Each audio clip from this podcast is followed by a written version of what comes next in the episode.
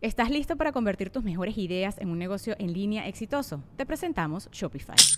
Tal vez no lo sabías, pero nuestro podcast More Than Mamis es un negocio y lo empezamos por supuesto para desahogarnos y hablar sobre la maternidad, no para convertirnos en expertas de ventas y del e-commerce. Así que sí, necesitábamos ayuda para vender nuestro merch y poner en marcha nuestra tienda. ¿Y cómo suena con Shopify? Llegó otra venta. Shopify es la plataforma de comercio que está revolucionando millones de negocios en todo el mundo. Ya seas un emprendedor desde tu casa o desde donde sea, Shopify es la única herramienta que necesitas para iniciar, administrar y hacer crecer tu negocio sin dificultades. Con Shopify puedo gestionar pedidos, envíos y pagos desde cualquier lugar, brindándote toda la información y estadísticas de tus ventas al detalle. Regístrate para un periodo de prueba con tan solo un dólar al mes en shopify.com barra sonoro, todo en minúsculas. Ve a shopify.com barra sonoro para llevar tu negocio al siguiente nivel. Shopify.com barra sonoro. Estás escuchando Leyendas Legendarias, parte de Sonoro y Producciones sin Contexto. Bienvenidos al primer episodio del 2023. ¡Woo! Eh, llevo, llevo- llevo todo lo que va del año siendo el castrocito que dice... Ajá. ya, es dos días otro año. Sí. Hoy el año pasado no, el antepasado. El próximo año no, ya es este año. Ya se sí. Ya este Meni me cayó la verga. El otro día. Con razón, ahorita me dijo, vamos a que se bonira este año, 2023. sí, sí, menino. A mí me pasó con mi mamá cuando nos marcamos para desearnos feliz año, justo antes, ¿no? Más temprano para que no se saturen las redes. Y me dijo así, ya, ya le dije, bye, ma, estaba esperando que colgara. Estaba con, con la altavoz, estaba Gabe y en eso nomás se oye, nos vemos el año que entra, mijo. Y yo, oh my God, a huevo. A huevo que no me iba a salvar. Yes. Te amo, madre. Love you. Y pues este, los dejamos con el episodio 201 de Leyendas Legendarias.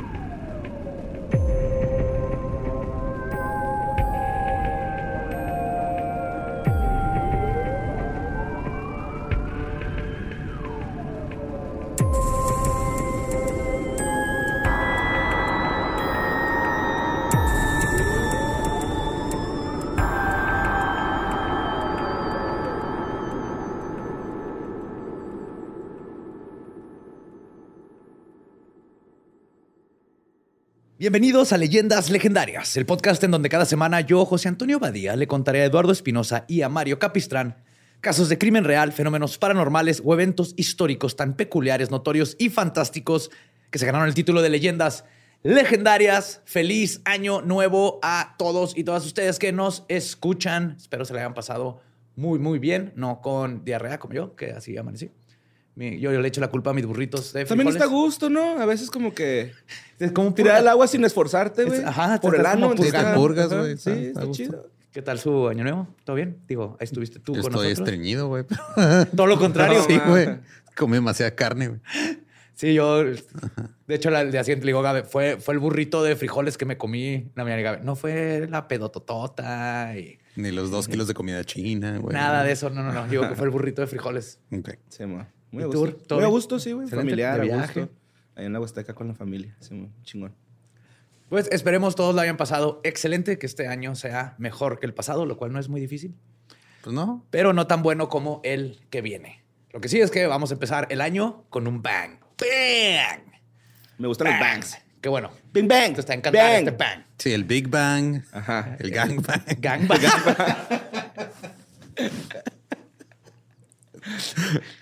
Sí. Ah, sí. Sí. Pues, Humectado no termina uno después de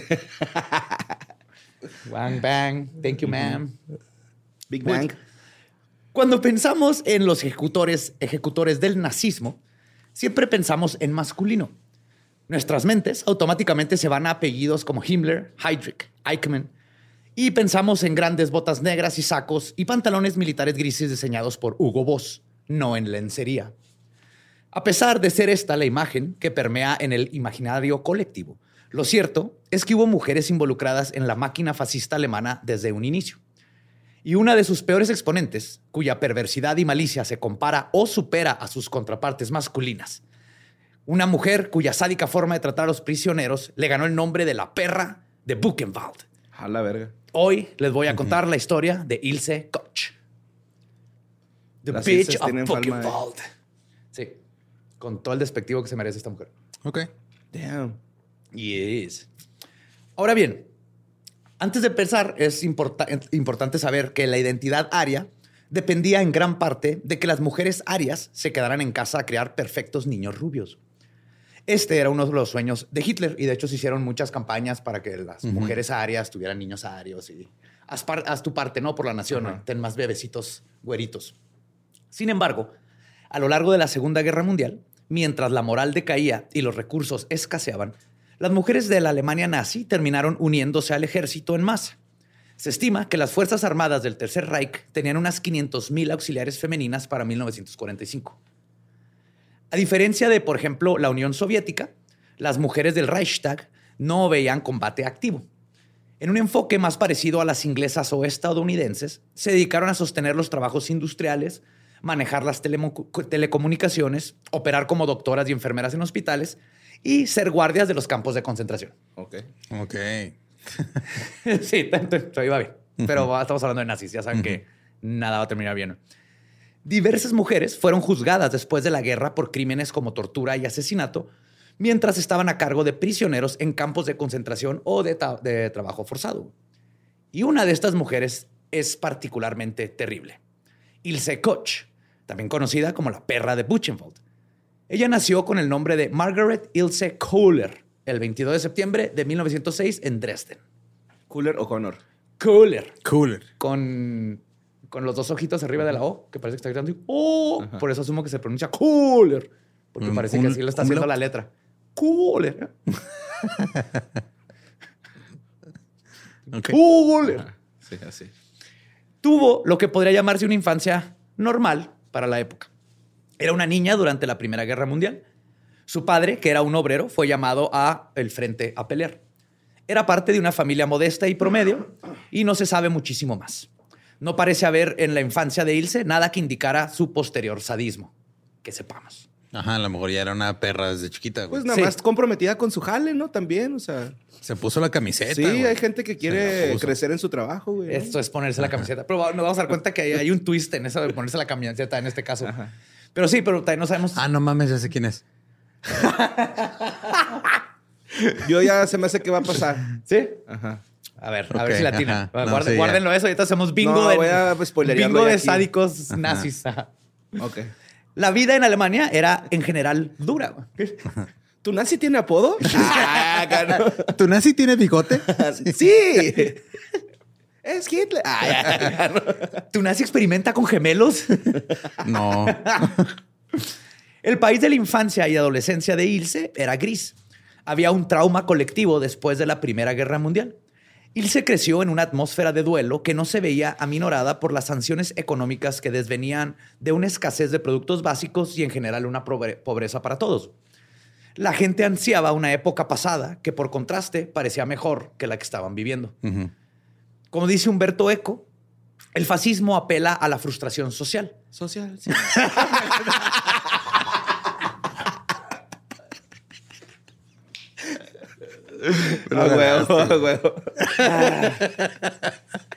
Nuevo año, mismos chistes idiotas que me encantan.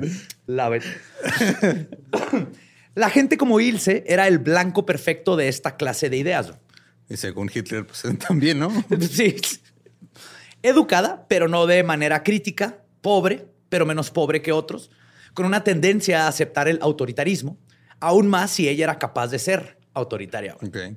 ¿Estás bien, Borre? Sí. No, un calambre. ¿Cómo que te un calambre? Por, pie. por contar un chiste. Por el frío, güey. Está haciendo, traigo frío los dedos de los pies se me entumió. no voy a reojo retorcerse porque está, ya, ya, ya, te estás apuntando un pedo, güey. No, no, se me, se me, dio un calambre en el dedo del pie, güey. sorry, güey, sorry, sorry. Le da, güey, le da. Siempre tan profesionales. Sí, claro. Sí. Ahorita vas a, recursos humanos para que te den. ¿Cómo se llama eso? Plátano, ¿no? Incapacidad, güey. Ah,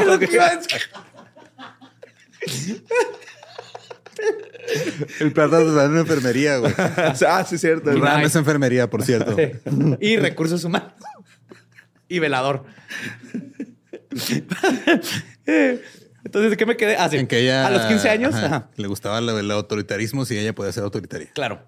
A los 15 años, Ilse dejó la escuela matutina y comenzó a trabajar en una fábrica de cigarrillos como obrera.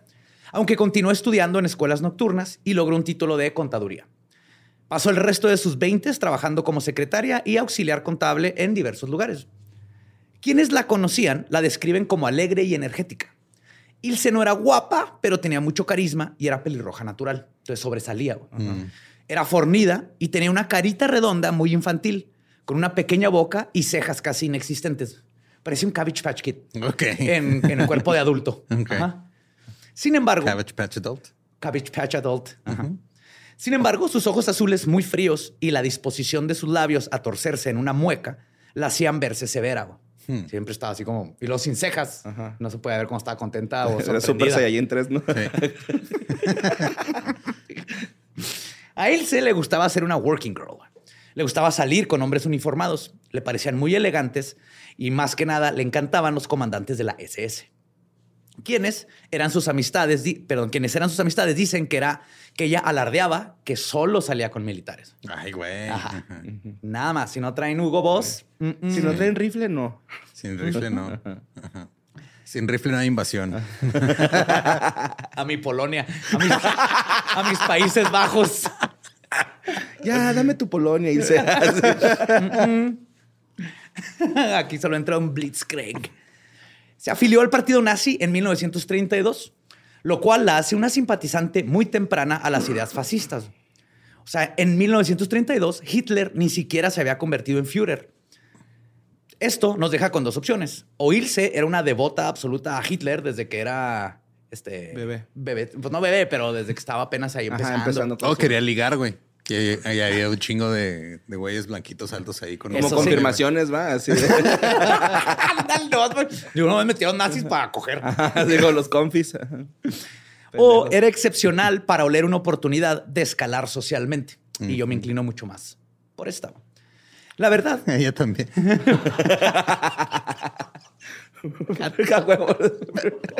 Prefiero morir de rodillas que vivir a tus pies. De rodillas. o sea, sí te entendí. Cromando el rifle. Sí, ¿no? Sí, sí. Sacándole la bala al rifle. Yes, yes. Llenando de pólvora también su Polonia. Ay, cargando el cartucho. Cargando cartucho. La Haciendo, verdad, pues. la verdad probablemente se encuentra en medio. Lo que es indiscutible es que Ilse y, su- los, y los rasgos antisociales que desplegaría en el futuro eran perfectamente compatibles con la situación social que le tocó vivir. Y no sabemos si en otras condiciones simplemente se hubiese tragado su sadismo. Esta afiliación ¿Por qué usas esas palabras, güey? No estás ayudando. No, no, yo no sabía que se iba a ir por todo ese Puedes lado. decir guardado su, ra- su- su sadismo en vez de tragado. No los escupas, traga No, mi mente, mi mente inocente no está pensando en eso. Esta- seguro tenías un tab abierto de porno para cuando tenías un, necesitas un break, güey, entre escribir y... En el otro, por eso tengo dos monitores. El otro tiene así porno 24-7 de reojo. Es como ves que hay gente que pone este ruido blanco para dormir. Simón. Yo pongo gemidos para concentrarme. El tercer Reich, que no era ruido blanco también.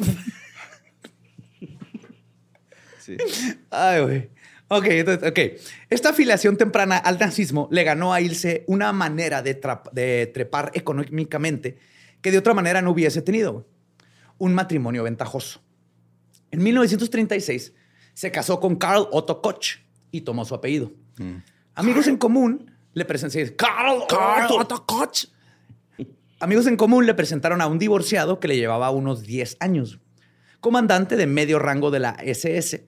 O como dirían, un partidazo, güey. SS, pero en minúsculas nomás. Ajá. Ah, güey.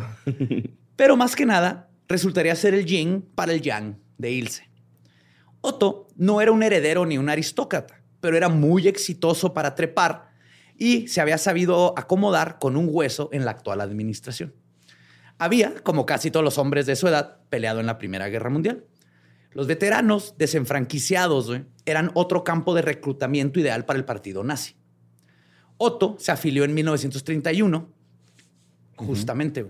A Otto le gustaba la estafa y el robo. Y se podría decir que era un hustler, güey, básicamente. Qué chido. Se dedica... Sí. Pues, Se dedicaba a estar ahí sacándole dinero a la gente nomás. sí. Ah, En este tiempo eran los otros nazis, pero no sé, el Un Robin nazi que nazis. nazi, que roba nazi y tiene Ajá, 100 años de sí, perdón. tiene- No, nomás como dos meses.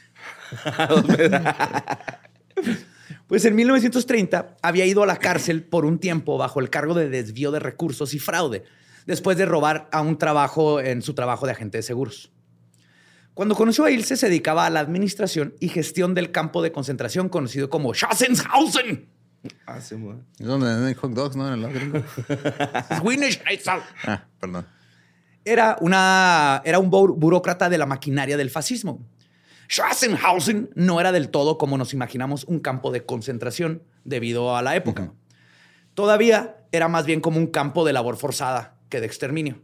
A la madre. O sea, obviamente esto no aminora las crueldades que se vivieron ahí, pero sirve para ilustrar la cantidad de dinero que se generaba en un lugar así, donde tenían hasta 20 mil personas trabajando gratis, produciendo todo lo que necesitara el partido nazi. Como la gente que trabaja en Club Campestre. Algo así. No sé dónde sacas tus datos, pero muy interesantes. No creo que estén muy felices. Al, mes de salir, Ilse y Otto se casaron en el bosque detrás de Schassenhausen, como influencers blancos casándose en una antigua plantación de algodón en el sur de los Estados Unidos. No mames. Una vez que la SS Rasse und Sindelschumpanf, o la oficina central de la SS para la raza y el reasentamiento, Ok. Este, re- investigó la genealogía tanto del coronel Carlotto Koch como de la joven Ilse Kohler. Se procedió a realizar la liturgia. Primero fue de, Ajá, a ver. Tony True en mí. Son blancos los dos. Ajá. Arre, Ok, sí se pueden, casar. Pueden casarse. No mames. Obviamente necesitaban cerciorarse que no tendrían sangre impura, es decir, parentesco judío alguno en lo absoluto. Como dato curioso, las bodas de los oficiales de la SS en la Alemania nazi habían desarrollado una estética propia y fascinante. Como queriendo regresar a alguna especie de raíz precristiana, es decir, pagana, los nazis se casaban al aire libre. Preferían los bosques y las praderas a los salones acondicionados para fiestas y a las iglesias, y les gustaba usar antorchas. Esto, eso está bonito. Blancos con antorchas. Muy bien. En campos de algodones casándose, güey. Qué pedo, ¿no? A- Atrás de un campo de concentración, güey. Aparte, ¿no? Sí, güey. Las fotos de No se distraían. El regalo de bodas. Vente, vamos a escoger el regalo de bodas. Ay, no. Pues el ritual en sí perdía bastante del peso religioso y las cruces se intercambiaban por insignias de la SS y, por supuesto, esvásticas. Las novias optaban por telas fluidas en sus vestidos y flores este, frescas para adornar su cabello. Imagina al que era una esvástica así, crucificadillo. Todo mamadillo. Sí, así que cuadradito, güey, ¿no? Arañoso. Los Koch tenían un año de casados cuando a Otto se le presentó una oportunidad increíble. Vigilar y administrar la construcción de un nuevo campo de concentración en Buchenwald, en la región rural de Weimar. Este sería muy parecido a Schassenhausen y se usaría principalmente para el trabajo forzado.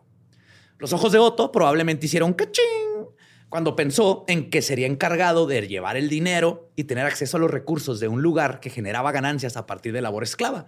Es decir, que generaba mucho más dinero que una empresa normal y él iba a tener toda la decisión de qué se hacía con dicho dinero. Ilse y Otto compartían sus deseos de amasar una fortuna y estaban dispuestos a usar la maquinaria nazi y sus recovecos para lograrlo. Se imaginó esto así, mi amor, felicidades que te dieron un campo de concentración, mi ¡Qué amor. emoción! Es como cuando conoces a una señora que era en su carrito Mary Kay, güey. Ajá, sí. Pero en versión así. Aunque le dan su tanquecito, güey. Mary Kay. Merck. Aunque era tradicional que una De la esposa, verga, güey. yo creo que los usaba, pero los, los identificaban muy fácil por estar rositas. güey. Tuvieron que cambiarle el, el color. Aunque era tradicional que una esposa del oficial de la SS no trabajara y se mantuviera al margen de las labores domes- al margen de las labores en las labores domésticas, Ilse se convirtió en Aufscherherin o supervisora de Buchenwald. Su experiencia laboral como contadora la respaldaba. No, era el nepotismo lo que la respaldaba, la es neta. lo que decir. Y ser la esposa del mero mero también ayudó bastante. Sí. Así vente, tú vas a controlar el DIF aquí del campo de concentración. Tú te encargas de los niños. Es la No tradición, es tradición. El DIF del campo de concentración va a mi esposa, aunque no tenga preparación alguna. Dentro de Buchenwald, Ilse y Otto establecieron un reino corrupto y depravado que parecería ficción. La ficción de la Alemania nazi por la Roma antigua daría fruto a lo que parece ser una imitación de la corte de Calígula. Al entrar al campo de concentración, cada persona que pasaba el portón a estas instalaciones tenía que leer, y cito, con justicia o sin ella, mi patria. Ah, qué huevos. Ajá. Sí, ves. Buchenwald estaba dividido en tres secciones principales. En el conocido como el Gran Campo se, albergaban prisioneros de cierta antigüedad. En el Campo Pequeño se alojaban los que estaban en cuarentena. Y en el campo de tiendas de campaña, miles de detenidos polacos enviados después de la invasión alemana del país en 1939. Ok. Los primeros años en Buchenwald fueron relativamente normales para los Koch. Es decir, no estaban haciendo nada inusualmente cruel para estándares del Reichstag. O sea, normal dentro del estándar de estar encargados de un canso- campo de concentración. Así no sé si me llena estar matando gente todos los días ya. Siento que estoy viviendo una rutina. Estoy muy estancado en mi trabajo. Estoy estancado en mi trabajo. Todos se mueren igual, güey. Hacen ay y se mueren. Y luego hay que echarlos. No, yo sí estoy cansado. Creo que podría hacer más. Creo que podría matar de 10 en 10. Yo tengo el potencial. El Führer me escuche, el Führer me escuche. Este, aparte, todo este tiempo de los primeros años la dedicaron a tener hijos, a crear su propia familia. En ese momento, dos niñas con un par de años de distancia nacieron, Giselle y Gandrun. Después, un niño llamado Artvin. La última niña, Gadrun, murió de forma repentina mientras Ilse y Carl estaban de vacaciones esquiando. A pesar de los intentos de su niñera, Erna Reibel, para convencer al matrimonio de que regresaran lo antes posible, hicieron caso omiso y la niña falleció sin estar ellos presentes. No mames. Sí, pues ya se va a morir, ¿ya para qué vamos? Ahí estoy aquí en la bajada diamante, sí. Sí. Esto es más importante, conquistar. Ah, Me acabo de servir un chocolate Alpes. caliente. O sea, para cuando yo llegue va a estar fría. A que se me enfríe el chocolate, pues mejor me lo tomo de una vez. Échala ahí en la nieve para que no se descomponga. Lo que llega. Pues cumplido el trámite de la paternidad que se exigía a los miembros más antiguos del partido nazi, la normalidad dio paso al sadismo y al peculado. A pesar de que los nazis eran buenos extrayendo recursos de las prácticas genocidas, la guerra es siempre un caos y en medio de este caos, Otto decidió hacer su agosto. Ilse y Otto estaban, Su des- agosto. Sí, a huevo. Ilse y Otto estaban desviando recursos del campo como si no hubiera mañana. Básicamente eran la versión nazi de Javier Duarte y su esposa. Ok. Dur- durante años. Durante años, Otto había estado esperando una oportunidad de sacar recursos durante su incursión en los diversos campos de concentración donde estuvo destinado. Su codicia personal arrasaba allá a donde fuera. güey. Siempre estaba, no tenía suficiente con uno, se metía al otro y de ahí agarraba, desviando por todo lado. Por su lado, Ilse tenía especial predilección por la buena vida y las cosas caras. Le gustaba acicalarse como una mujer rica. Incluso mandó traer vino de Madeira para sumergirse en una tina llena de este como tratamiento para su piel. What the fuck. Ajá. Eso nomás te pone más pedo, ¿no? Sí, no. O sea, lo absorbes por el culo y luego te pones pedo. O no funciona así. No sé, pero tengo que revisar eso. Oh my tienes, God. Tienes que tragarle, ¿no? Así como aire. Pues es como los que se metían los tampones llenos de vodka. Ajá. Ajá, sí se puede. Sí. De que se puede, se puede, güey. Ah, güey. No, es caro. No se puede. Con sangre de Cristo, güey. Está bien baratote ese vino. Ajá. Pues su peluquero personal, que era un prisionero del campo, güey, la peinaba todos los días. güey. Imagínate, güey. Tenía armarios llenos de zapatos traídos de toda Europa y una colección de perfumes carísimos. Las alacenas de su casa estaban siempre llenas de productos de buena calidad que le traían de todo el mundo. Y, tenía al menos cinco criados y cocineros, prisioneros del campo todos, para llevar las labores del hogar. Qué pedo. Entonces te llevan de tu casa, Hasta que... te meten a que le sirvas a una Lady Madonna. güey. Ajá. que Que, se según ella vino. merece abu- abundancia. Ajá. Ajá. Sí, güey.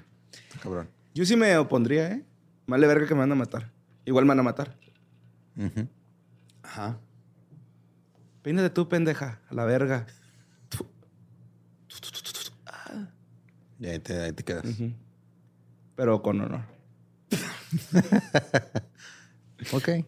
Muy bien, me gustan tus, tus fantasías patrióticas. Lo va a hacer cortometraje. Ándale. Ya es que ahora todo hace cortometraje. Borre, el peluquero de Ilse. Así se va a llamar. ¿Y luego no con- se llama Ilse tu esposa también? Sí, por eso dije al principio que tienen fama las ilses, güey. acá. Y luego le tienes que poner abajo así y la intensificable levedad de no ser quien quieres ser, pero siempre mantienes tu honor. Y que mi película parezca anuncio de perfume. Sí. por Sí, favor. güey. Pues existen rumores bastante terribles sobre los Koch y su vida sexual. Es muy posible que la mayoría, la mayoría sean ciertos. Villa Koch, como le bautizaron a su casa dentro de Buchenwald, era el epicentro de las fiestas más salvaje de la SS de Weimar. Se dice que había orgías diversas y que Otto compartía a Ilse con otros hombres y algunas mujeres. Ya salió comunista el güey.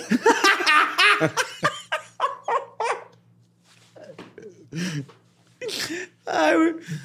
Para la realización de esta clase de depravaciones y fiestas, el comandante Koch mandó construir también una especie de leonero o un lugar especial donde su mujer podía desplegar sus más bajos deseos. En lugar de decirle Villa Coach, le podemos decir el cochadero. Hoy era matadero también. Sí. The Cochadero. El lugar en cuestión no era algo pequeño, güey. No era como, o sea, tenían su villa y no era como que, ah, mira, ahí tienes el cuartito de visitas. no, no, no, No. Medía 40 por 100 metros de extensión y 20 metros de altura. Ay, Cabrón, güey. un castillo a la verga. Era una mansión, ajá, exactamente. Ajá, era, ahí para- era el cuarto de las orgías. Y todo esto está dentro del campo de concentración, ¿eh? Acuérdate, güey. Con la sala desnivelada, ¿no? Habíamos Ajá, dicho. Simón. Ah, sí, así el... Se me hacen bien chidas. Yo creo que regresen. Ahí O sea, echaban vino. Conversation pits, les decían. O el hoyo de conversación. Se me Había hoyos, pero no creo que haya mucha conversación ahí. No. Pues esta gigantesca construcción se encontraba a poca distancia del campo de concentración, como les mencionaba, cerca de la villa. Así que los prisioneros de los barrancones más cercanos podían escuchar perfectamente lo que ocurría en su interior todo el tiempo. O sea, había gemidos por todos lados, pero por diferentes razones. Así es. Igual que en el Mundial en Qatar, la construcción tuvo que llevarse a cabo con tanta rapidez que unos 30 prisioneros tuvieron accidentes mortales y algunos de ellos fueron asesinados durante el trabajo. de Win-win. hecho, hubo menos muertos en, en- en un campo de concentración nazi que en Qatar. Para construir algo. Ok. Ajá. Los gastos de edificación ascendieron a un cuarto de millón de marcos de la época. Es un chingo. Es de un dinero. chingo. Traté de buscar la conversión, pero fue pedote, pero es, es un chingo. Todo este dinero salía de las ganancias del campo. Una vez terminado, Ilse empezó a utilizarlo varias veces por semana. Frau Koch mandó colocar una pista con las paredes recubiertas de espejos como un ingrediente ori- este, eh, extra para sus orgías. Ok. Hasta eso, buen gusto para, para hacer un cuarto de motel de 20 metros de alto. Otto no solo tenía prestancia para el desvío de recursos, sino también para la violencia.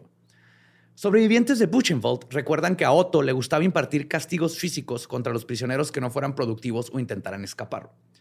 Tenía preferencia por los azotes y customizar una fusta, que es el palito que tiene cuero con el que le pegas al caballo para que se mueva. Simón, ajá. La de él le puso navajas de afeitar en el vértice. Hijo de la verga. No mames. Yes. Entonces no te mataba, pero Te imagínate un putazo con navajas dejaba- de sí, afeitar. dejaba bien rasuradito. También participaba de marcar con... Gillette Mac 3. Se ajustan a tu cuerpo. Sí. Gillette, the best SS can get. Patrocínanos Gillette. No, creo que no. O sí, pero páganos chida y me rasuro. Pues participaba de marcar con hierro candente a los presos y de aplastar sus dedos en una prensa.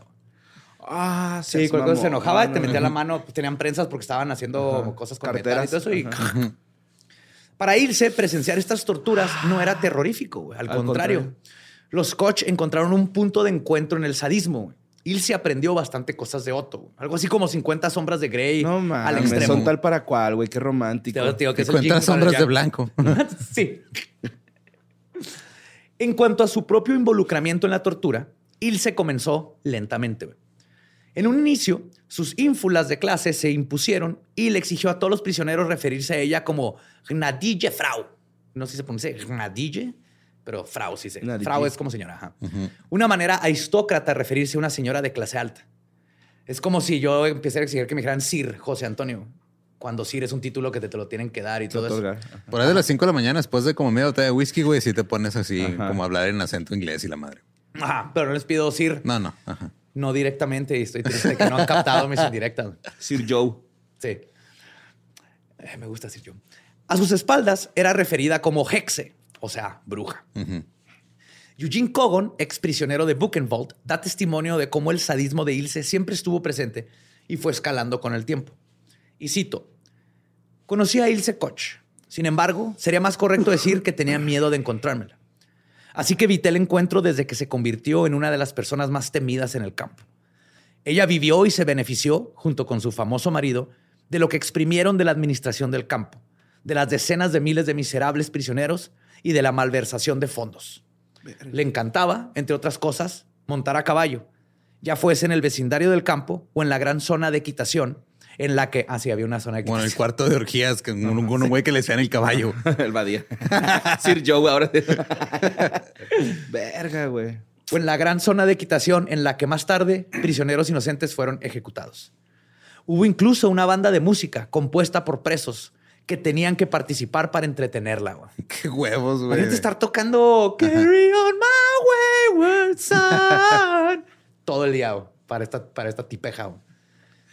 Conocerla era mala suerte para un recluso. A veces se ponía furiosa porque el prisionero no la saludaba, otras veces porque se atrevía a saludarla, algunas porque la miraba Mm. e incluso simplemente porque tenía un enfermo estado de ánimo. Nosotros los prisioneros teníamos la obligación de mirar estas palizas como un castigo adicional. Cuando no éramos observados, cerrábamos los ojos para no ver la sangre corriendo por las heridas abiertas y cerrábamos nuestros oídos para no escuchar los gritos desgarradores de los castigados. Yes. Ay, güey. Con el tiempo, Ilse se aficionó a usar perros de ataque para torturar a los prisioneros. No seas Aquí todavía era güey. externo, güey. O sea, ya todavía no metía la mano tan directo. Hubo incidentes particularmente terribles donde lanzó, lanzó a los perros contra mujeres embarazadas Ah, prisioneras del campo. Y les dejaba que se las comieran vivas. La amenaza de usar a los perros era una de sus maneras favoritas de ejercer una tortura psicológica. Le gustaba ver cuando los prisioneros lloraban o se orinaban de miedo al Sí, enfrentarse a ser mutilados o asesinados por los animales. Era un- le encantaba, güey. Pero si haces popó, ¿no se distrae el perro? Así como que... ¿Que se la come o cómo? Sí, No creo. Así como que le estás diciendo hola con el culo. Y te haces amigo. Ajá. Te bajas, y le hueles todo el culo al perro para que sienta en confianza, güey. Sí. Pues como asesino en serie, con el tiempo, los verdaderos instintos de Ilse fueron escalando y se mostró como una sádica sexual que le gustaba particularmente el exhibicionismo. Ajá, ya sé, sí. por Ya- eso ya- te acordaste la de ella. playera, sí, güey, pinche morra. güey. Comenzó a hacer sus paseos a caballo en ropa interior, güey. Se ponía lencería y salía en su caballito, güey. Se fijaba con mucha atención A ver quién la voltea. en si un prisionero volteaba a verla güey. para luego mandarlo a azotar, güey. Ah, qué hija de Y la entonces, o sea, chingada, güey. ah, te vale. Lo, que- lo último que estás pensando en este tipo es en sexo, güey. Pero Sí, güey. Estás ahí cavando y muriéndote de hambre y pasa una tipa semi-encuerada en un caballo, vas a voltear a ver. Sí, ese es un instinto. Y ella sabía, güey, ella sabía exactamente. Pero ya lo tomaba era como... cierto el pedo de que si, digo, porque, o sea, lo vi una vez en, un- que en una de esas fuentes que no sabes qué tanto es verdad y qué tanto es mentira, porque sabía que este, los mandaba a azotar, los mandaba a matar este, si la veían y que decían que si se les paraba se los cortaban. ¿Eso era cierto o eso ya es este? Viene como que la gente dijo que le hacía esas Ajá, cosas. Porque hacía lo mismo. O sea, a veces también, si no la volteabas a ver, Simón. también hacía, ah, que no estoy ¿Qué, bien buena o qué. ¿No Y te también, gustó? ¿Qué, perro? El, punto es que era, no, Era chingar el punto. era chingar el punto. Simón. Verga, güey, no mames, o sea. ¿Y cómo se los cortaban, güey, acá con la prensa? Es que ese pedo no sabe, o sea, no hay este registros, nomás hay testimonios de que. Sí, Ajá, hay o sea. muchísimo. De hecho, pues ahorita vamos a llegar a la parte de eso, pero. Como verruga, ¿no? Acá se los amarraban con un cabello y luego hasta que se secara y...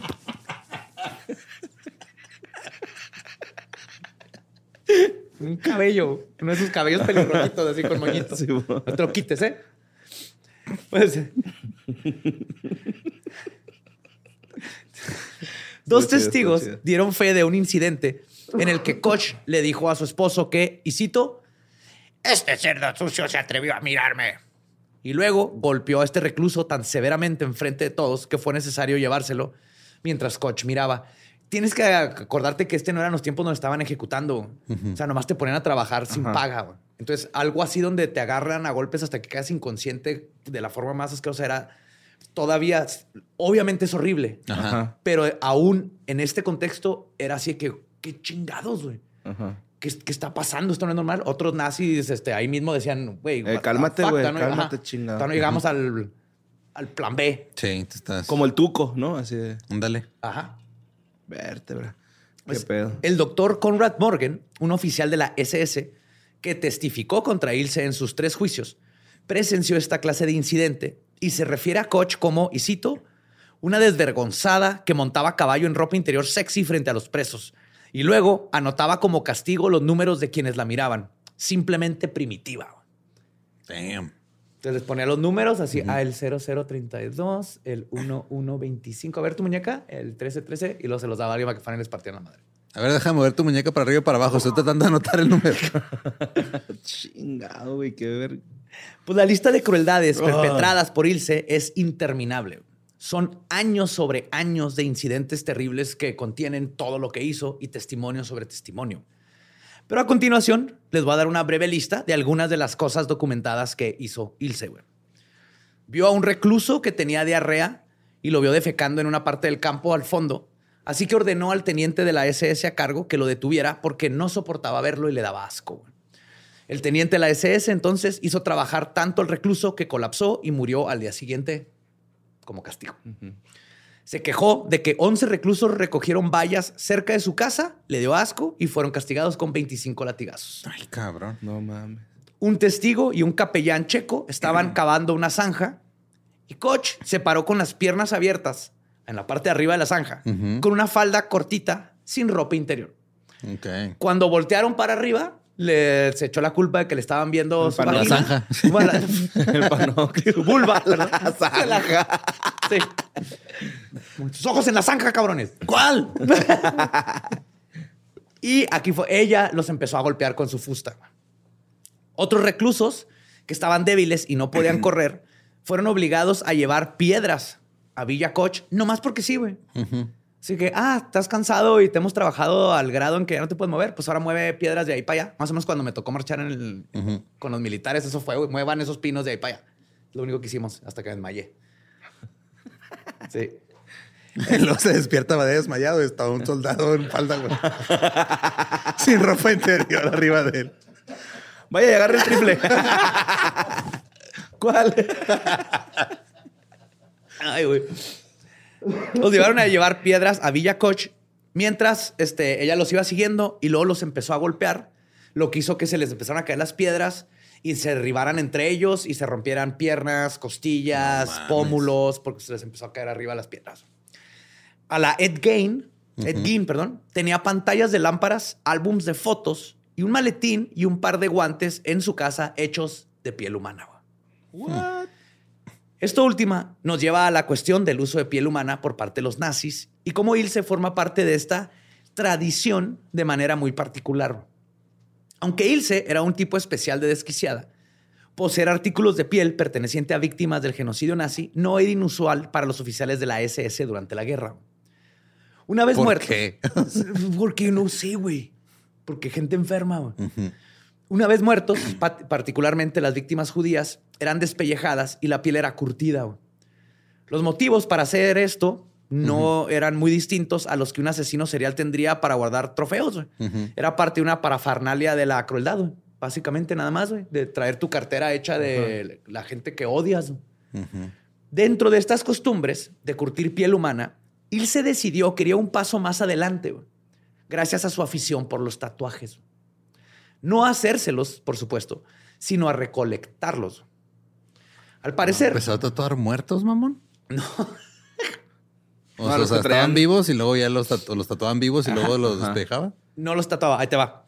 Ok. Todo se origina cuando un médico del campo de Buchenwald, el doctor Eric Wagner, desarrolló un morboso interés hacia los internos con tatuajes. ok. Esto le llevó a confeccionar una especie de proyecto de investigación, entre comillas, donde Wagner e Ilse discutieron la posibilidad de que los tatuajes generaran comportamientos violentos, ya que los prisioneros con antecedentes penales solían ser los Pero más tatuado. tatuados. Ah. Pero Entonces- pues ahí estaba Dr. Wagner, ¿no? Para ponerlo Sí, güey. Para poner, sí, güey. Doctor Wagner contra la perra de Buchenwald. Pero, pero quiere más. Sí, básicamente fue de, oye, como, como que los que traen más tatuajes son, Son más Hay que violentos. quitárselos, ¿no? Eso fue el, el- el- Sí, sí, en el nombre de la ciencia. Ciencia. Science. Con la complicidad del coronel Karl Otto Koch, Wagner tenía fotografiados a los prisioneros de Buchenwald. Esta facilidad le sirvió para trasladar a sus favoritos a la enfermería, donde les inyectaba una dosis letal de fenol o de alguna otra sustancia venenosa. Después, la piel tatuada de los reos era extirpada, extirpada de sus cuerpos y curtida. Así podía pre- preservarse y amoldarse mejor a varios artefactos. Ilse poseía una colección cuantiosa de tatuajes. Era una especie de memento para ella. Como tú tener Como una- imanes, güey. un póster, güey, de leyendas legendarias, güey. Ella tenía... Y ahí están las fotos. güey. Ahí van a estar en los show notes. Las fotos de, la, De los Yo tatuajes. cuando los vi primero, creí que era... No sabía qué era, güey. Dije, ¿por qué tiene como cuadritos con dibujos padres de marineros? Ya cuando vi que eran, dije, fuck. Ajá, y ese lienzo ah, se apellidaba Goldstein. A la verga. ¿Sí? Pues Kurt Glass, preso jardinero de los Koch y testigo en los juicios de Dachau en 1947, determinó durante el proceso, y cito, era una mujer muy hermosa de largos y rojos cabellos, pero con la suficiente sangre fría como para disparar a cualquier preso en cualquier momento. Tenía en mente fabricar una pequeña lámpara de piel humana y un día, en el Appleplatz, se nos ordenó a todos desnudarnos hasta la cintura. Los que tenían tatuajes interesantes fueron llevados ante ella para escoger lo que les gustaban. Esos presos murieron y con sus pieles hicieron lámparas para ella. También utilizaron pulgares momificados como interruptores, güey. Con lo que le jalabas a la Ajá, lámpara, sí, era un man. pulgarcito. Eso sí está chido. Digo, yo tengo un llavero que me regalaron del Chopo, que es un pulgar. Me regaló un fan, está bien vergas. Pero es de cerámica fría o algo Sí, así. no, es un pedazo de cadáver, güey. Y se ven bonito y todo, pero come on. Ujú. Sí, entonces era así como Cada que escoger. prendes la luz, Pinky Promise, güey, que no le vas a Ah. pagar acá. Era como ir a pinche Home Depot de escoger persianas. güey. Sí. O sea, me, Me gusta, gusta tu ese corazón, diseño. ajá. Ajá. me gusta tu mariposa que traes ahí abajo de la espalda. el infinito que traes en el Sí, tobillo. me gustan tus números romanos. Las gaviotas que traes en el costado. Puros tatuajes bien básicos. Ajá, güey. tu mandala. tu mandala entre las boobs. Eso es genius.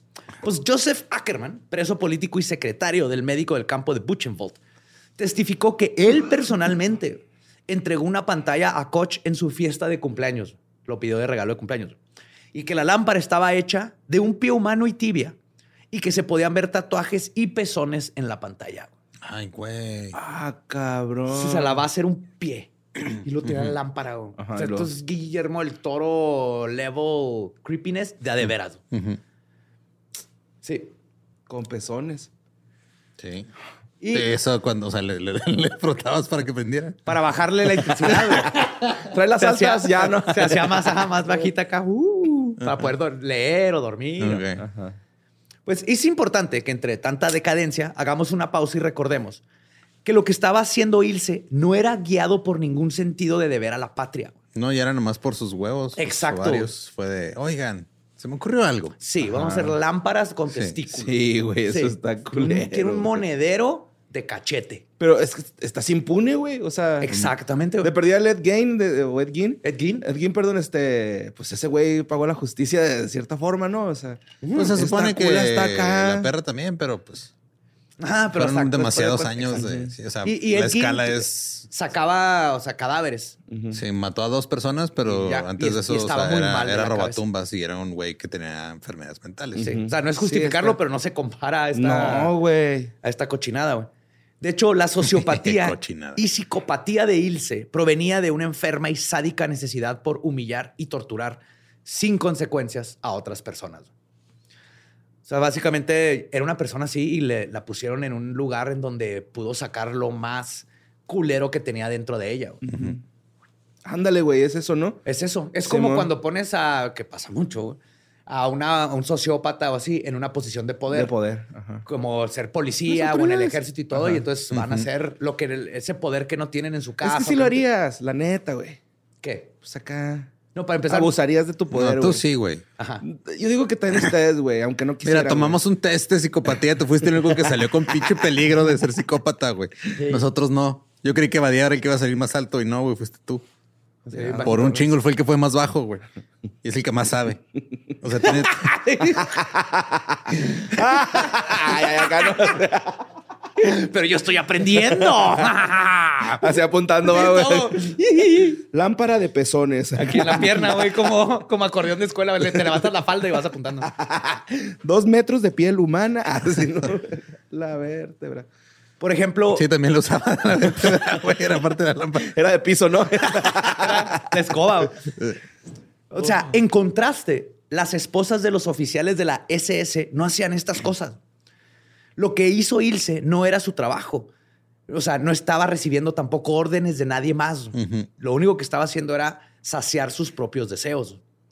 Un preso de nacionalidad checa llamado Paul Heller comenta sobre un incidente en el que Ilse se quedó mesmerizada viendo una golpiza terrible a prisioneros del campo.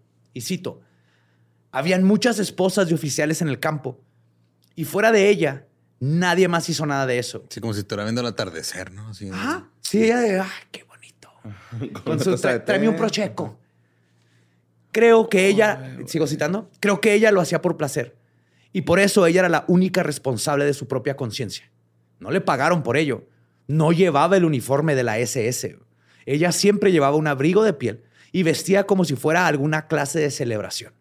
Ella permaneció ahí fascinada y aparentemente le gustaba. En Será lencería, como la, la- sí, en lencería con su abrigo, abrigo. como la mamá de Arrested Development y me la imagino así con su martini. de que, "Ja, ja, el que sigue. Ajá. Suéltele un perro, suelten los perros. Como todo reino tiránico, llegó el momento de la caída para los Koch. Y esta se vio orquestada en parte debido a su vida sexual poco convencional. Qué cagado, ¿verdad? Y aunque usted no lo crea, el principio del fin de la depravación de Buchenwald llegó no por los aliados, sino por los propios nazis. Que hasta para ellos lo que los Koch estaban haciendo fue Era considerado una atrocidad. Ajá. ya cuando un nazi Sí, dice, ya. güey, estás mamando. Imagínate. Es como si llega Keith Richards y te dice, güey, ya, ya te metiste demasiadas cosas. O si Osborne, güey. que Oh, llegue. sí, ajá. Güey, ya párale, güey. Ya es demasiada Sí, hormiga. Mucha hormiga, güey. Ya. No, estoy viendo el atardecer del otro universo, mi buen. Fuck, güey. Verán, a pesar del libertinaje. Qué bueno. Así dices, ¿no? Sí. A pesar del libertinaje, de las orgías y las fiestas, a Otto le seguía pareciendo emasculante que la gente se enterara de las relaciones extramaritales que Ilse sostenía. O sea, él era de Simón, Simón, pero que no salga de aquí. Pues más bien todo el mundo se empezó a enterar y era así que es el cuckold. Ajá. Y él era un sumiso, güey, no, no le estaba robando y todo eso, pero obviamente se nota que Ilse era la que él- Traer los pantalones. y la que hacía, ajá, todo lo que pasaba en la, él, no le puede decir que no, aunque no estuviera muy de acuerdo, güey. Ajá. Ok. De hecho, uno de los amantes de Ilse es el ya el que ya mencioné, el doctor Wagner. Desde la tercera cuerda. No, ma. Hoy te lo va a hacer Super Porky. Ah. Qué vergas. Y quizás se hubieran salido con la suya, de no haber sido por el equivalente a un contador de cadáveres. ok. En 1941, el aristócrata Josias Erpinft Valdrek, general de la SS y aparentemente quisquilloso profesional, revisaba las listas de los muertos en el campo Buchenwald cuando descubrió una anomalía. Josias se encontró con que Walter Kramer y Karl Pikes estaban en la lista de prisioneros políticos ejecutados. Estos nombres le extrañaron muchísimo, porque él reconoció que ninguno de los dos era siquiera un prisionero. Kramer había sido su médico y no tenía ningún antecedente de desentimiento político con el nazismo. Mientras tanto, Carl Pikes era asistente médico de Kramer. Era muy sospechoso que fueran ejecutados y, por más caótica que fuera la guerra, Otto seguía teniendo superiores a los cuales reportarse. Una ejecución ordenada constituye un asesinato, es decir, un crimen. Josias inmediatamente asignó al abogado y juez de las escu- escuadras de protección Gorch Honrad Morgan para averiguar todo el referente a los asuntos de la familia Koch. Morgan, que se había especializado en derecho internacional, antes de intervenir en procesos penales con el tribunal de la SS, se propuso a descubrir la verdad. Este abogado, conocido por el sobrenombre de Bloodhound Judge o el juez sabueso, Un sabueso. Ajá. porque no soltaba. Una vez que te agarraba el olor de un caso, hasta, Hasta el acá. final, sí, güey. Pero Y- si era este, imparcial. O sea, si no estaba cometiendo el crimen. Ajá, era imparcial, Ah, no. pero dentro de los nazis. Ok. Pero aquí te vas a dar cuenta que era imparcial, porque él agarró este caso de los Koch y los va a chingar. Llevó más de 800 casos de asesinato y corrupción ante los tribunales de la Schutzstaffel. Para Otto e Ilse Koch, Morgan se convertiría en su peor pesadilla. La investigación La arrojó. perra se consiguió un perro que le- ¿Sí? le Si jugó al la nivel. perra está ladrando. Pues la investigación arrojó que el motivo del asesinato de Kramer y Pakes había sido nada más y nada menos el estado de salud de Otto y la vergüenza. El doctor le había diagnosticado sífilis Ah, A Otto. a Otto, que a obviamente este? había contraído de Ilse. güey. De hace rato lo traía ya atoradillo. sí, este tiene sífilis. Este Otto también. Pues la vergüenza hizo que Otto y su el ser este sumiso y no poder confrontar a su esposa, lo que hizo es que Otto mandara ejecutar a los dos hombres y que los pusieran como prisioneros de guerra para tratar de esconder su crimen. Ah. Ok. Yes. Y esta decisión sería el principio del fin. La investigación desveló que estos dos asesinatos eran la punta del iceberg en lo que a los Koch se refería. Y a finales de ese mismo año, la villa Koch fue registrada. El cochadero. El cochadero. Durante un registro sorpresa, el equipo de Morgan encontró evidencias claras de corrupción, robo y malversación de fondos. Un chingo de, De cadáver. cosas raras. Y todas las paredes amarillas. Sí. Ilse. No, eran, de- eran espejos. Ah, sí, cierto, todos espejos. Ilse, que ya como se nubositos. Oh. olía como a clorito. Sí, oiga, ¿y esta marisquería? Esto no viene reportado aquí en los, en los libros. Ilse, que ya se la solía o tenía un informante. ok, ahí no es mi culpa. Yo no sabía que ibas a decir eso Sí, antes. pues sí, güey. Yo no sabía que ibas a decir eso antes. Nice. Huele a pan. Sí. ¿ah? Ah, son esas cosas bonitas de la vida, Sincronías. güey. Sincronías de la- del universo. Ilse, que ya se la solía o tenía un informante, se adelantó y preparó su subterfugio contra su esposo. Ah, la verga, traicionó. Sí, para cuando ocurrió la redada, ella ya había hablado con el jefe de la policía de Weimar, el teniente general Paul Hennicke. Como que dijo, ya viene este desmadre, le avisaron y de volada fue con el policía. Así que, oigan, y confesó que ella, toda pobrecita y débil, había sido una víctima. Y dijo, y cito, todas las cosas terribles que mi marido me ha obligado a hacer, las voy a confesar. Mm. Ajá, se le adelantó al esposo. A Heineke, no, Heinickel, Heineke, no sé Heineke, le dijo que todo el dinero que tenían repartido por diversos recovecos de la casa, Duartes, sí, le, le dijo, ahí está esto y hay otro acá. Pero frente al equipo de Morg se dedicó a mostrar un gran show y comenzó a gritar histérica diciendo que su marido era, y cito, un sinvergüenza, un criminal y un asesino. Ella no tenía idea de todo lo que estaba sucediendo. Él hizo güey. este cuarto lleno de espejos nubosos. La marisquería no fue mi idea. Ese cayó ni se andar a caballo. Chingado. Y que ella no quería ser cómplice de sus crímenes y que su intención era contarle todo a Himmler, pero no Ah. había tenido tiempo. Sí. Es que siempre está ocupado Himmler, siempre anda de tour. Sí, esa que anda en. África y no lo encuentro. Quería librarse de la responsabilidad y lo que estaba siendo investigado aún no le involucraba tan profundamente. Están investigando a Otto por asesinato y Ajá. luego se dieron cuenta que había malversación de fondos. Ahí hasta, hasta ahí estaba ahorita el pedo. Pero todo cambió cuando la policía de la SS se enteró de la experimentación de Wagner con los tatuajes. Mm. Ah, porque aparte tenía tatuajes y guardaba en frascos así órganos de, de prisioneros. Ahí están las fotos con diferentes tipos de órganos de prisioneros y todo. Wagner es otro pinche monstruo. Por más terrible que fuera el nazismo, había burocracia. Y esta clase de cosas tenían que ser aprobadas por superiores. Claro. Y Wagner no le había pedido permiso a nadie. No había metido la forma B Ajá. y tres copias de, este, ejecución y de exa- exacto. güey. Y sí, güey, no lo hizo y lo arrestaron. Cuando lo arrestaron, le echó la culpa a Ilse, quien a su vez fue arrestada.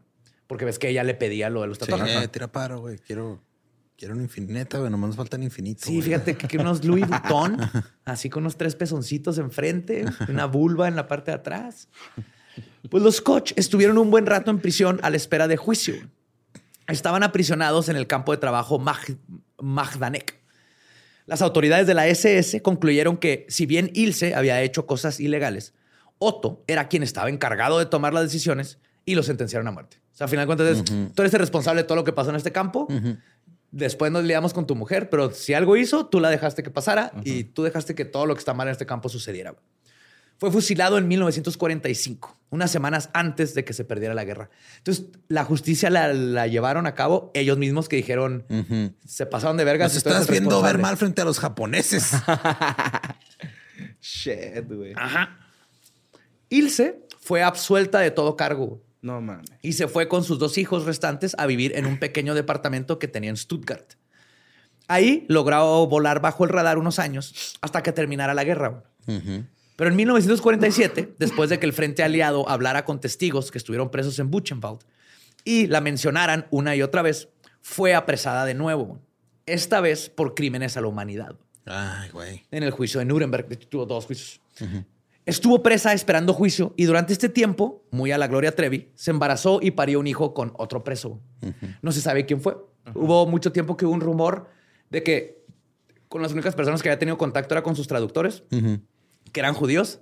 Sí. Entonces hubo todo uno- un rumor de que el hijo era mitad judío y la ironía de todo esto. Pero otros dicen que probablemente fue otro prisionero. A final de cuentas no se sabe. Lo único que se embarazó y tuvo un hijo. El bebé se llamó Uwe. Y fue Uwe. UW. Ah, como Uwe Boll, el que hace películas bien culeras. de videojuegos. Ajá. Quien fue inmediatamente retirado de la custodia de Ilse. De hecho, existe video de este juicio en YouTube. Pueden ir ahorita a buscarlo. Ilse se ve indignada y molesta de siquiera estar ahí, güey. Así como tengo cosas más importantes que hacer. ¿Quién Ya va a lo pasado, pasado, ¿Quién va a humectar mis pezones? Mis persianas de pezones. Necesitan la esa de calabaza, güey. Ajá. Jabón de calabaza. Jabón de calabaza, sí, sí. Su cabello pelirrojo se ve desarreglado. Ah, no. Y la ropa le queda demasiado grande, güey. como si fuera lo único que encontró que podría verse formal. güey. Ujú. Aún así trataba de, de mostrar una, así como un De buen vestigio caballo, de... Como decadencia, sí. ¿no? Ajá. Sí, como señora de, de otros tiempos, así señora importante de otros tiempos. Sí. De- pero se ve empequeñecida. Una sombra de la tirana envuelta en pieles y perfumes que algún día fue.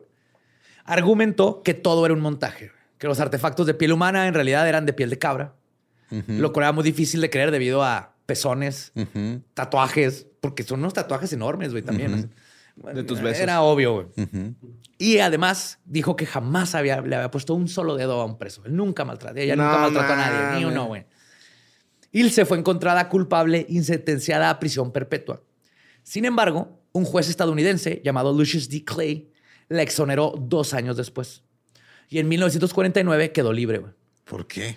Estuve investigando. Lucius D. Clay se metió en muchos pedos porque en este tiempo estaba todo el pedo, empezó la Guerra Fría. güey. Ajá. Entonces tenían muchos pedos con los rusos y se estaba haciendo un desmadre. Los rusos estaban también metiendo pedos de que los gringos están metiendo a todo el mundo a la cárcel, eh, incluyendo gente inocente y cosas así, y están muy estrictos. Entonces tenían entre la Guerra Fría y así, son pedos políticos. Y Dick Clay lo, la, la soltó junto con otros. Lo que él dijo es todo, todo lo que dijeron es hearsay, es circunstancial. Ok. O sea, hasta él los, los tatuajes y todo eso, pero el, el que fue ella, no hay una prueba directa. Ajá. Es nomás lo que 250 personas dijeron. Entonces no cuenta y fue una de muchos que soltó, güey. Sí, ese es otro tema lo que hizo. Clay en ese tiempo. Pero, Como la puta que pero más que nada es pedos políticos. no, no tanto por favor a ella. Hubieron varios que soltaron así.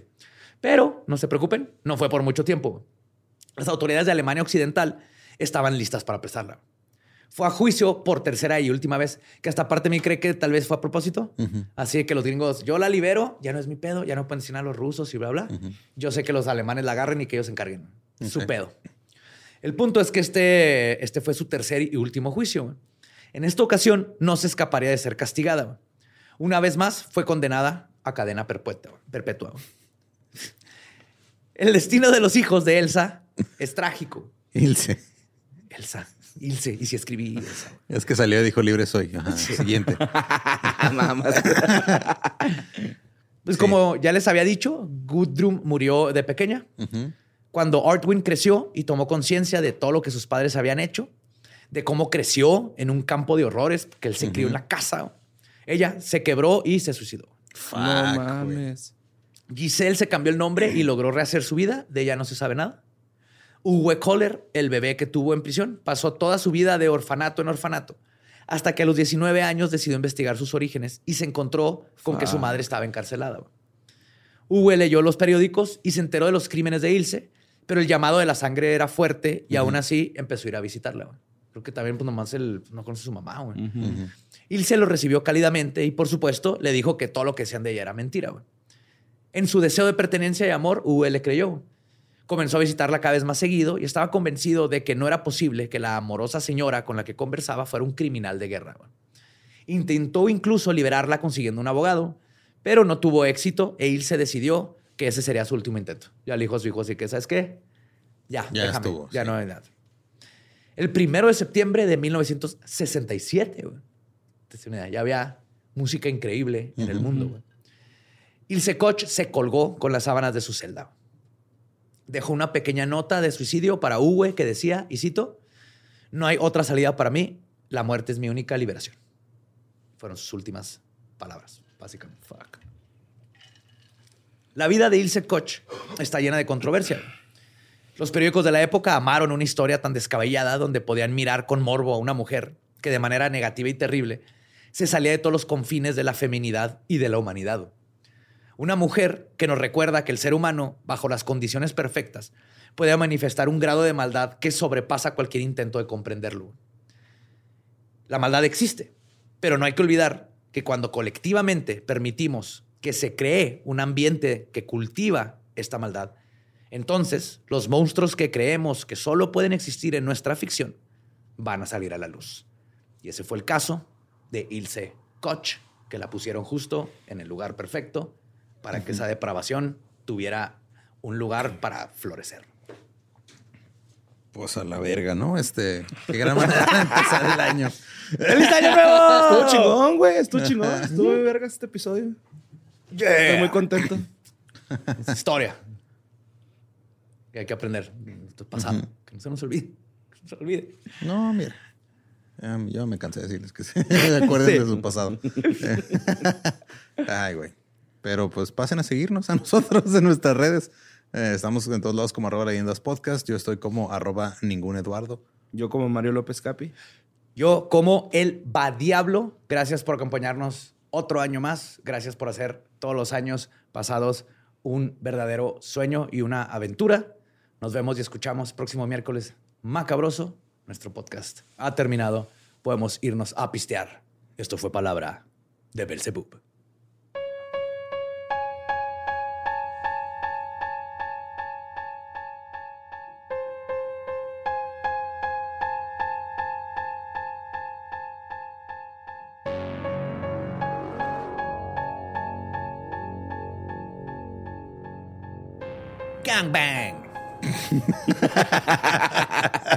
Esa fue Ilse Koch, la perra de Buchenwald. Sí. Empezando el año con hardcores. Hardcores. Sí. Y Borre ya tiene su primer propósito de año nuevo, güey. Comer más plátano. Ah, sí. Sí, potasio, Sí, pues, falta potasio. Y para comprar una calambres. lámpara de pezones. claro que sí. Yo te regalo, si compras una, yo te regalo la crema de calabaza. Arre, ¿Cómo sí. se llama? Jabón de calabaza. Jabón de Jabón de calabaza. calabaza. Para gamuza, ¿no? Para gamuza y, Y para piel. pezones. Y piel. Ajá. ajá. Para Y piel, pezones. Ay, no. Qué cosas. Pinche ruca, ¿eh? Y Está- piel, no de piel de que se la pongan ustedes en la piel, piel del... Sí, o de sea, muebles. ajá, Piel para. Ajá. pues, Calzado, eso es sobre todo en calzado, ¿no? Calzado y si yo la usaba en un sillón que tenía. Órale. Ah, pues el rojo que está por ahí, está ahí atrás. sí. Oh, ese pinche sillón está en verga. está en ¿Sabes qué sirve súper bien para piel también? ¿Qué? Y lo acabo de descubrir, WD-40. ¿No la desmadra? No, todo lo contrario, le da brilla, la humecta y cuando está dura, por ejemplo en chamarras o así, la afloja. Ah, Pues, pues, sí, todo. sí, a huevo. Sí, güey. Es de uno de, me puse a leer así una, una lista de cosas que hace W40 y fue de Así wow. pasó, así pasó las vacaciones, Badía, güey, leyendo Se- que los usos del W40. Se metió a cagar, va, y era lo único que había, güey, acá leyendo. No, Y ¿y tú andabas qué dices, y no, este tomaste, por eso te tenías diarrea, ¿verdad, güey? No, esta te Se te quita. aflojó el estómago, culo. Sí, quería que me aflojara ahí el. Pero no sé, luego me curé con tape, pues. No, me puse ahí abajo, cuate. Un poquito de tape gris. Ajá. Si Y no ya. sale, pero tiene que salir, WD-40. Ajá. Si está saliendo y no tiene que salir, duct tape. Así se arregla todo en el mundo. Si se mueve y no se debe mover, Tape. ajá. Y si no se mueve y se debe mover, WD-40. Pues con esa bonita reflexión, este, les deseamos lo mejor este año y, y todos los demás. Sí, y empezamos 201, vámonos por 200 más. Apenas empieza. Apenas empieza. Nos vamos este año, la semana que entra. Bien. ¿Estás listo para convertir tus mejores ideas en un negocio en línea exitoso? Te presentamos Shopify. Tal vez no lo sabías, pero nuestro podcast More Than Mamis es un negocio y lo empezamos por supuesto para desahogarnos y hablar sobre la maternidad, no para convertirnos en expertas de ventas y del e-commerce. Así que sí, necesitábamos ayuda para vender nuestro merch y poner en marcha nuestra tienda. ¿Y cómo suena con Shopify?